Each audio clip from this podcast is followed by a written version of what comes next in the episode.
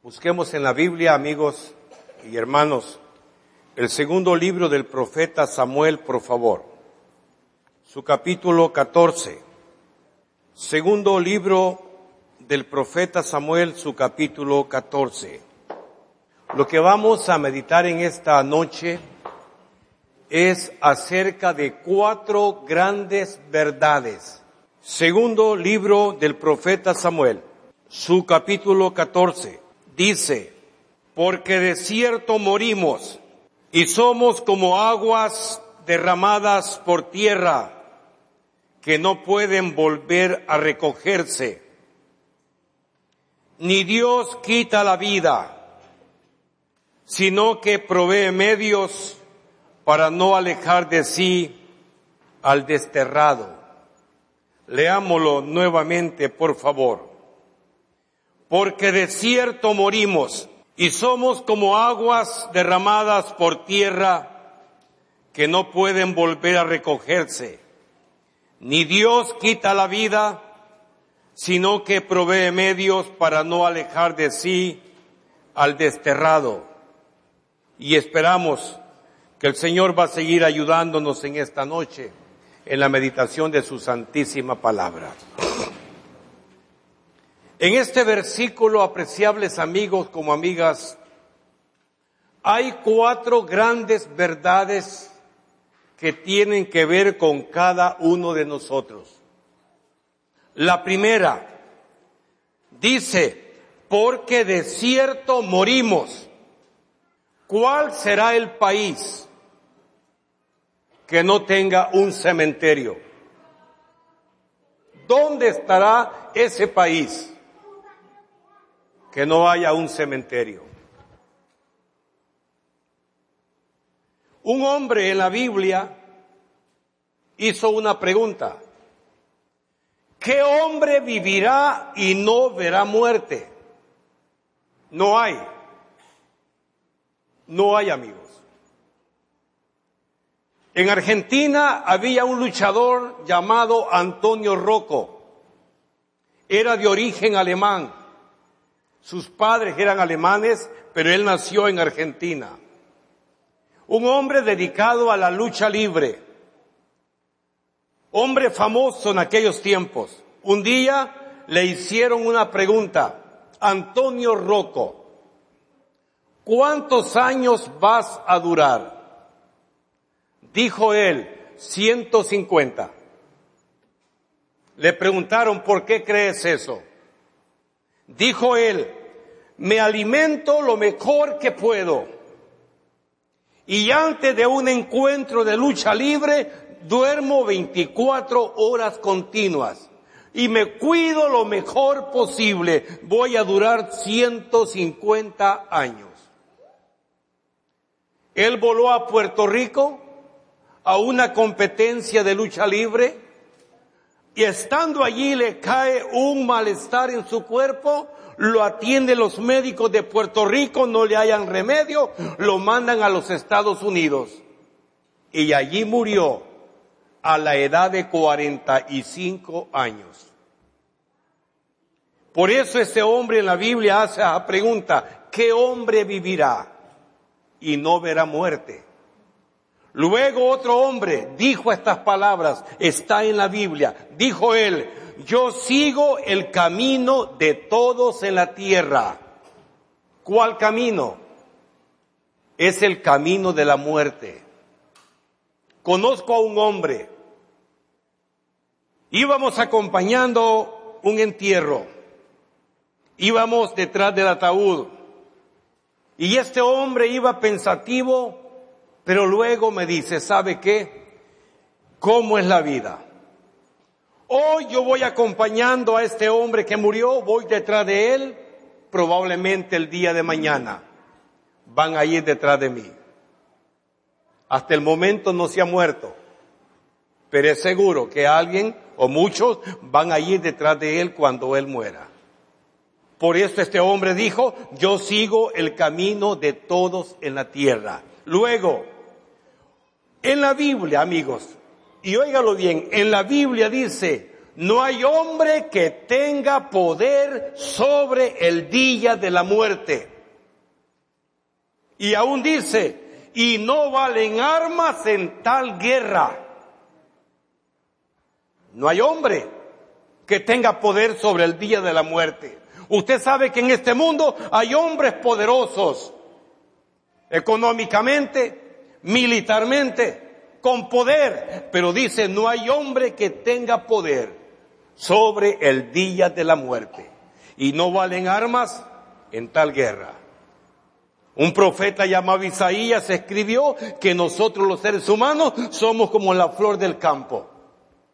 En la mañana amanece bien hermosa, pero cuando sale el sol se marchita. Así es nuestra vida en este mundo. Otro siervo de Dios llamado Santiago nos dice que nuestra vida es como la neblina que pasó. Solo es un momento y ya no estamos aquí. Una gran verdad. Porque de cierto morimos. La segunda verdad, oiga como dice, y somos como agua derramada por tierra que no se puede volver a recoger. Mire qué interesante. La segunda verdad. Y somos como aguas derramadas por tierra que no se puede volver a recoger. Yo hice la prueba hace 34 años. Leyendo mi Biblia encontré este versículo y eran las 11 de la noche. A las 5 de la mañana me levanto, lleno un vaso con agua, me salgo al patio como decimos y derramé el agua. Y solo me quedé viendo cómo podía recogerla. Volverla a recoger era imposible. No le voy a mencionar nombres. Hace años estaba con un hermano misionero de Nueva Zelanda. Estábamos en una velación. Habíamos predicado los dos hasta la una de la mañana. Estábamos platicando cuando de repente la viuda, la que, la esposa del hombre que había muerto, hombre de 30 años, la mujer tal vez unos 27 años. Ella viene, había estado llorando en su, en su cuarto, pero viene y se asoma así al ataúd ve el cadáver de su esposo y ella comienza a gritar. Pero quedaba compasión, amigos. El hermano misionero que andaba conmigo se conmovió tanto ver llorar a aquella pobre muchacha, gritándole a su esposo que se levantara. No me deje con mi niño, levántate fulano, levántate. Daba compasión, amigos. Ya era tarde. Somos, porque de cierto morimos y somos como agua derramada por tierra que no puede volver a recogerse. ¿Y sabe cuál es lo más, lo más grave? Dice la Biblia que Dios ya tiene establecido para los hombres que mueran una sola vez. Y después de la muerte es el juicio. Ya está establecido por Dios, amigos. Así la ciencia puede decir que está avanzando tanto, pero Dios ya tiene establecido que el hombre muera una sola vez y después el juicio. Hace años me di cuenta que en Alemania hay una compañía que tiene cadáveres congelados. Yo me di cuenta de eso hace 20 años. Estaban esperando el año 2000 porque los científicos podían inventar una inyección para revivir los muertos. Estamos en el 2013 ya. No ha dado resultado. Amigo como amiga, ya Dios tiene establecido que el hombre va a morir una vez y después de la muerte es el juicio. Por eso Dios dice, óigalo bien, dice Dios, vení luego, vení luego y estemos a cuenta. Antes que la muerte le llegue a usted, Dios le está llamando. Y dice, vení luego y estemos a cuenta. Si tus pecados, dice Dios, fueren como la grana, como la nieve serán emblanquecidos. Si quisieres, dice Dios. Un profeta de Dios escribió y dice, prepárate, Prepárate para venir al encuentro de tu Dios. Quiera o no quiera el pecador, amigo, un día tendrá que estar de pie ante Dios para ser juzgado. Por eso Dios dice, prepárate. Ahora, la tercera verdad dice, oiga como dice, porque de cierto morimos y somos como agua derramada por tierra que no pueden volver a recogerse, ni Dios quita la vida. Tercer verdad, ni Dios quita la vida. Solo se lo voy a mencionar. Un profeta llamado Ezequiel, Dios le dijo, hijo de hombre, diles, diles hijo de hombre, vivo yo, dice Jehová el Señor, que no quiero la muerte del impío, sino que el impío se vuelva de su mal camino y que viva. Amigo como amiga, esa es una, es una gran verdad. Dios no quita la vida. Y dice un siervo de Dios llamado Pedro, Pedro dice, el Señor no quiere que nadie se pierda. Mire qué interés de Dios, qué gran verdad está en la palabra de Dios. La cuarta verdad. Dice por último, oiga como dice, porque de cierto morimos y somos como aguas derramadas por tierra que no puede volver a recogerse, ni Dios quita la vida, sino que provee medios. Óigalo, sino que provee medios para no alejar de sí al desterrado. Qué gran verdad, amigo. Yo puedo comprobárselo con la palabra de Dios después de la reunión, si usted lo gusta. Pero es una gran verdad. Dios ha provisto medios para no alejar de sí al desterrado. Solo se lo voy a mencionar. En el Evangelio según el apóstol Juan, el Señor dice allí, porque de tal manera amó Dios al mundo, que ha dado a su Hijo unigénito, para que todo aquel que en Él cree no se pierda, mas tenga vida eterna. Dios ha provisto un medio, amigos. Es una gran verdad. Dios quiere la vida eterna para usted. El Señor Jesucristo cuando Él vino, Él dijo, yo soy el camino y la verdad y la vida y nadie viene al Padre sino por mí. Usted sabe que un camino solo es un medio de acceso para llegar a un lugar. Y aquí dice la gran verdad, Dios provee medios para no alejar de sí al desterrado. Y el Señor dice, yo soy el camino y la verdad y la vida, y nadie viene al Padre sino por mí.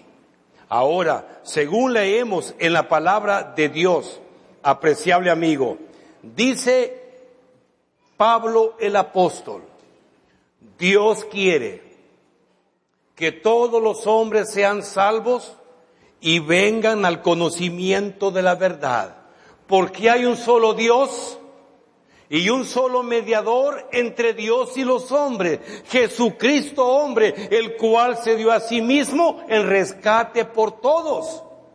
Dios ha provisto un medio y es su santo Hijo, amigos. Mire qué interés de Dios. Queriendo la salvación del pecador, Dios manda a su Hijo y Él es el único mediador entre Dios y los hombres. Qué precioso el amor de Dios. Pedro el apóstol escribe, dice en la Biblia, el justo murió por los injustos para llevarnos a Dios. Esa es una gran verdad, amigos. El justo muriendo por los injustos para llevarnos a Dios. Y le quiero demostrar algo más, o mostrar algo más. Carta a los Hebreos su capítulo 2, para que vea la gran verdad del interés de Dios por nosotros. Carta a los Hebreos, su capítulo 2. Dice, Hebreos 2, su versículo 10.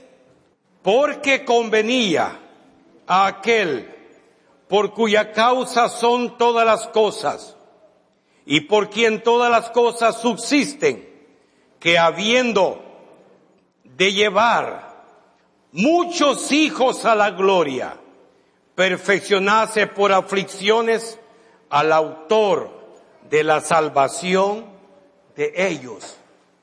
Oiga lo que dice aquí Hebreos capítulo 2, versículo 10. Porque convenía a aquel por cuya causa son todas las cosas, y ese es Dios, y por quien todas las cosas subsisten, que habiendo de llevar muchos hijos a la gloria, perfeccionó por aflicciones al autor de la salvación de ellos. Qué gran amor de Dios, amigos. Es un amor incomparable, una gran verdad. Dios mandando a su Hijo a morir clavado en una cruz para llevarnos a la gloria. ¿Quién puede negar eso? Ahora, capítulo 7 de esta misma carta a los hebreos. Dice Hebreos capítulo 7, versículo 22. Por tanto, Jesús es hecho fiador de un mejor pacto. Versículo 25.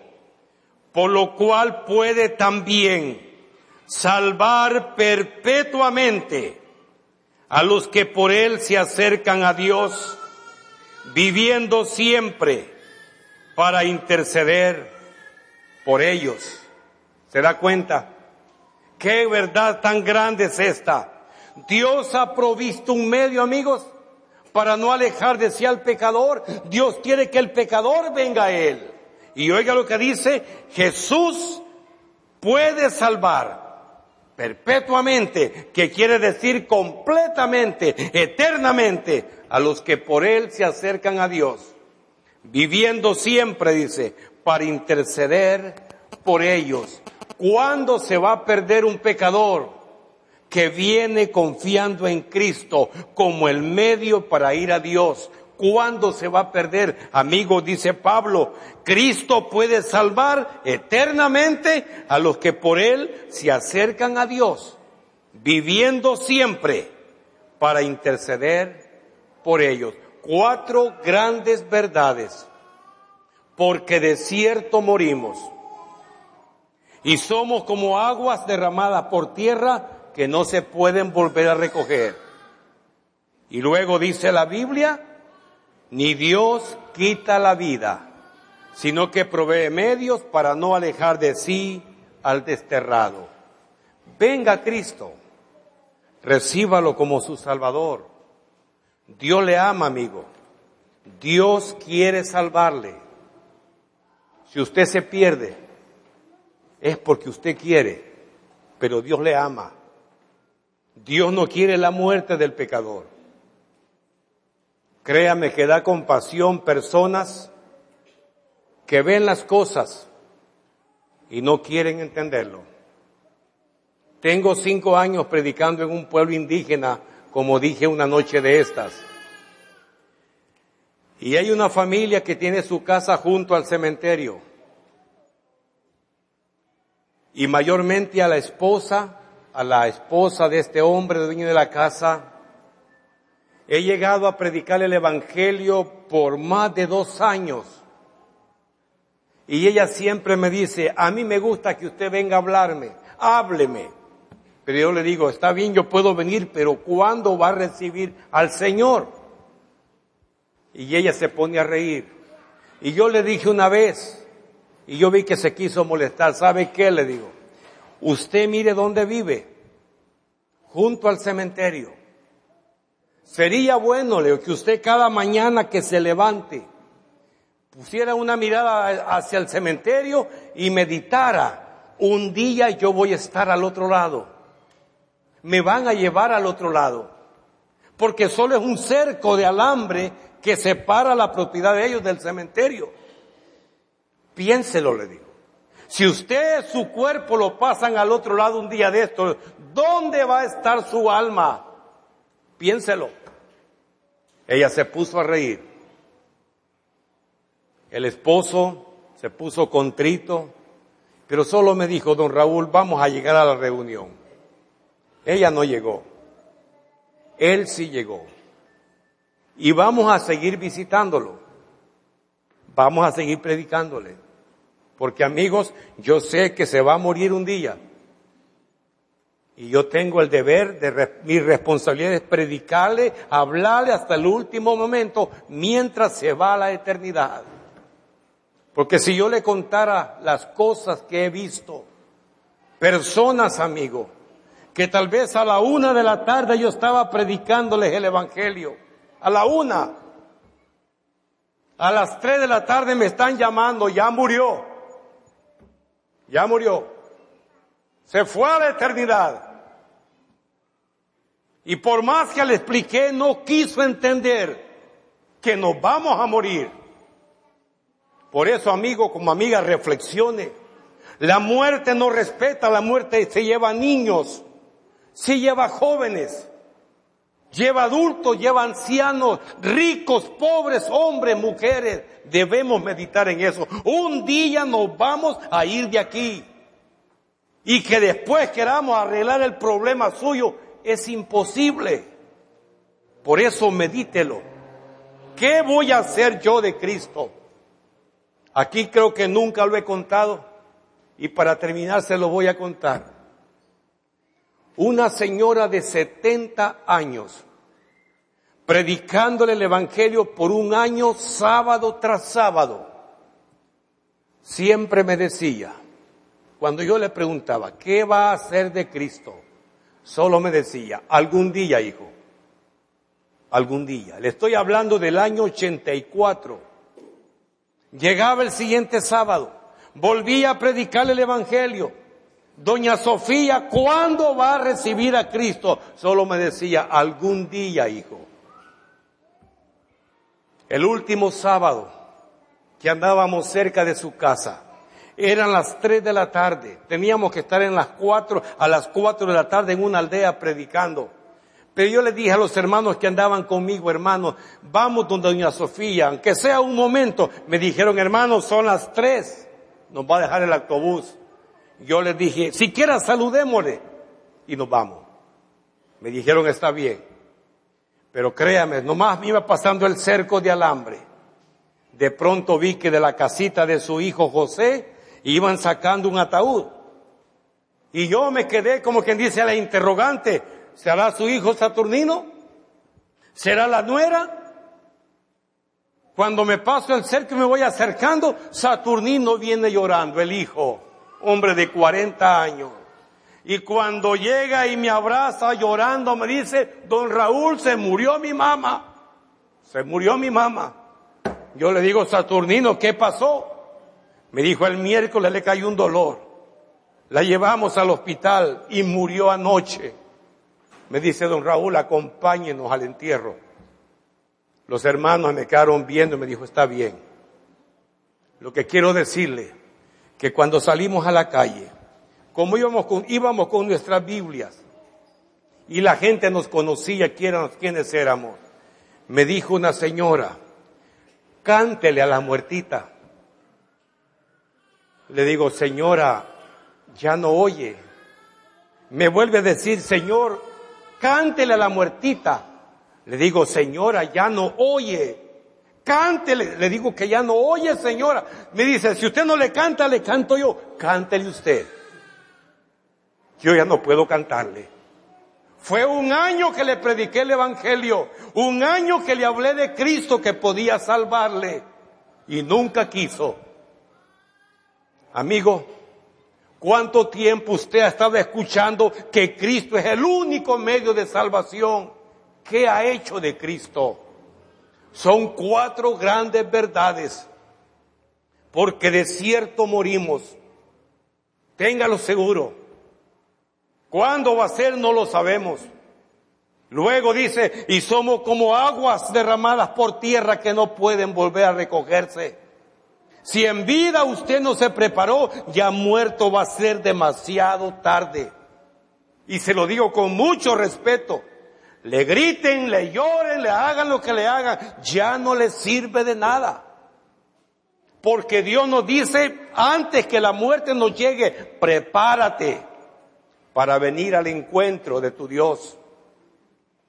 Entonces, Dios está proveyendo un medio. Dios proveyó un medio en la cruz del Calvario, su santo Hijo. Murió esa agonía esa muerte de cruz tan cruel, solo por salvarlo a usted. Y que usted no lo reciba.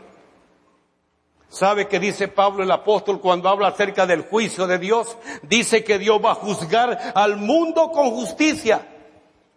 Será un juicio justo. Nadie podrá decirle a Dios, mira Dios, tú no me amaste, tú no me esperaste, tú no me avisaste. Amigo, el Evangelio se está predicando por todo el mundo, por la radio, por la televisión, por folletos, por los diarios, en las congregaciones, en las calles, en las cárceles, donde no se está predicando el Evangelio. Por eso Dios, dice la Biblia, Dios va a juzgar al mundo con justicia. Toda boca se va a cerrar. Y todo el mundo va a quedar bajo el juicio de Dios. ¿Por qué? Porque Dios proveyó un medio para que usted escapara de la condenación. ¿Y qué hizo usted? ¿Qué hizo de ese medio de salvación? ¿Qué hizo del Señor Jesucristo? Por eso le animamos esta noche. Reciba a Cristo y usted será salvo. Que el Señor le ayude. Han escuchado el mensaje de predicación del hermano Raúl Aguirre en la sala cristiana de Managua. Esperamos que este mensaje haya sido de edificación, pero también que les haya animado a seguir estudiando la palabra de Dios y ponerla en práctica en su diario vivir.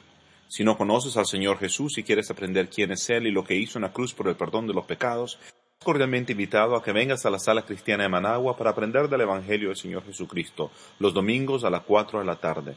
Estamos ubicados de las oficinas de Enel Central 400 metros al lago.